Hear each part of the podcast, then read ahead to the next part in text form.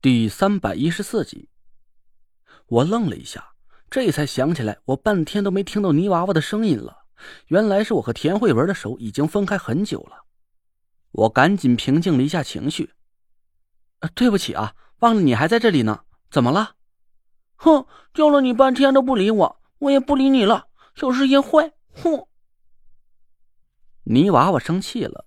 我赶紧摸了摸他的头，哄了他半天，泥娃娃这才又跟我说起话来。爸爸让我告诉你一句话，你要是和我玩游戏，我就说给你听。我赶紧问泥娃娃潘浩让他告诉我什么，泥娃娃却东拉西扯的不肯说，非要我和他玩个游戏。好好，我们就玩小火车和大飞机，好不好？不，刚才都玩过了，我不想玩了。我无奈了。这孩子怎么比田慧文还难哄啊？那你说吧，你要玩什么游戏？泥娃娃说道：“爸爸告诉我，小师奶可厉害呢，是不是真的？”啊？谁？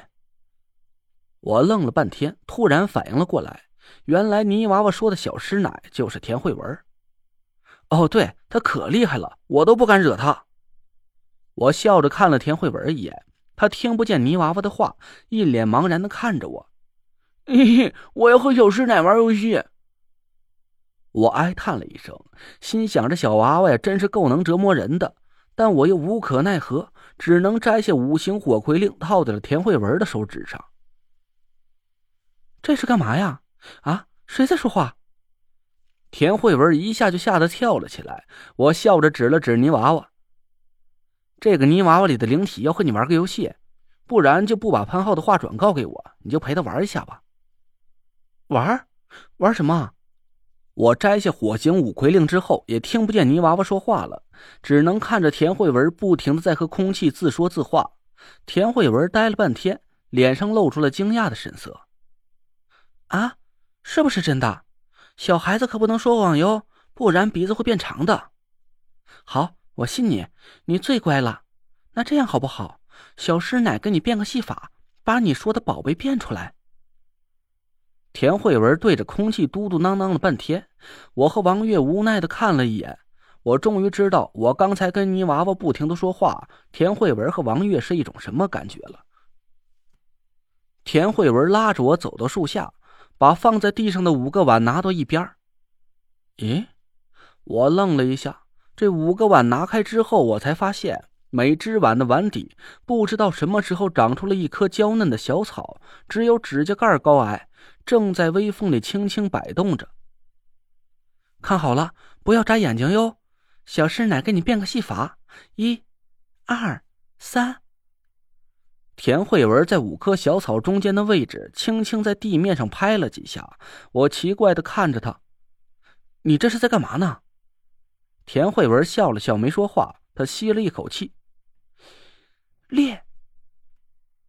话音刚落，地面突然就裂开了一道缝隙，紧接着那道缝隙不停的扩大，没一会儿，竟然凹陷成了一个长方形的土坑。我目瞪口呆的看着地面，这这好像是夏家的法术，难道说？我赶紧屏气凝神，感受了一下周围的气息。过了一会儿，才失望的睁开眼，摇了摇头。就在刚才，田慧文拍打地面形成凹陷的时候，我突然想了起来。这种法术我曾经见夏天用过，这是茅山夏家的独门绝技，叫裂土成鹤。我还以为夏风就躲在这里。但我释放出神识，探查了一下周围几百米的范围，却没发现有夏风或者夏天的气息。别找了，他们不在这里。田慧文对我摇摇头说：“这是前几天夏天教给我的，他当时告诉我这是给花草松土的一种手法，可没想到这竟然是一种土行法术。”田慧文一边说，一边从土坑里拿出一个木头盒子。我看了一眼，一下就愣住了。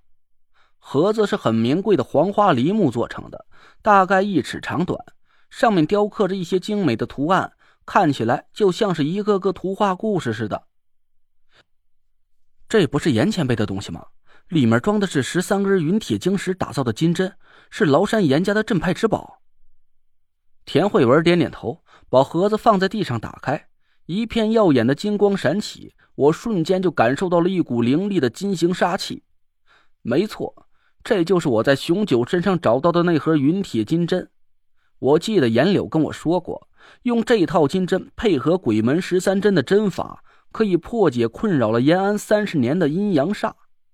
我心里一惊，不知道严柳为什么会把他视为心尖肉的云铁金针放在这里，还把它交到了田慧文手上。我想了半天，这只有两种可能：一种是严柳主动把云铁金针交给了田慧文，想让他破解严安身上的天命诅咒；还有一种可能就是，我师傅只有他有能力命令严柳把崂山一派的镇派之宝心甘情愿的献出来。我心里的不安渐渐扩大了起来。难道说王月刚才的推测都是真的？难道是我师傅在利用我把破解五魁天命诅咒所有的原料都找齐，然后会杀掉我和田慧文，把这些原料都掌握到自己手里，以此来号令五魁？我已经快整整一年没见过师傅了，我不知道他的法力到底修炼到了什么程度。以我和田慧文现在的道行来说，师傅想要打败我们俩应该不难，但是想要把我们杀掉。可能也不会那么容易吧。哎，对了，金祥大酒店。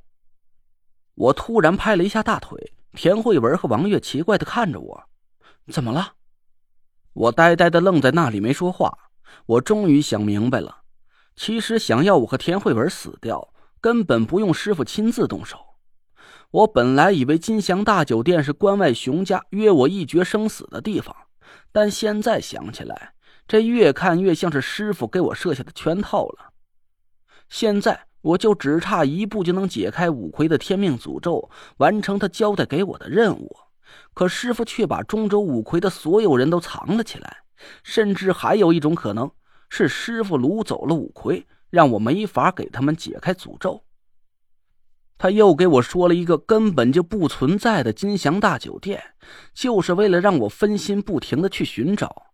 但我怎么可能找得到？因为这个金祥大酒店本身就是不存在的呀。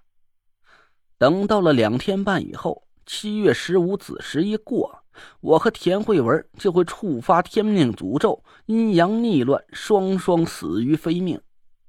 到时候，师傅就可以手握所有解开五魁天命诅咒的引子，要么给他们解开诅咒，号令五魁；要么就将他们一举铲除。解开搬山吴家横死煞的青鸾铜就在我手里，解开崂山严家阴阳煞的云铁金针也交到了田慧文手上。我看了看手里的泥娃娃，这应该就是解开摸金潘家绝户煞的引子吧？我想起了夏天给我留在院子里的那三个字儿“齐宝居”。这么看来，明晚的那场拍卖会。很有可能会和解开茅山下家桃花煞的引子有关，那现在就只剩下我自己了。我身上的孤星煞，到底要怎么才能破解呢？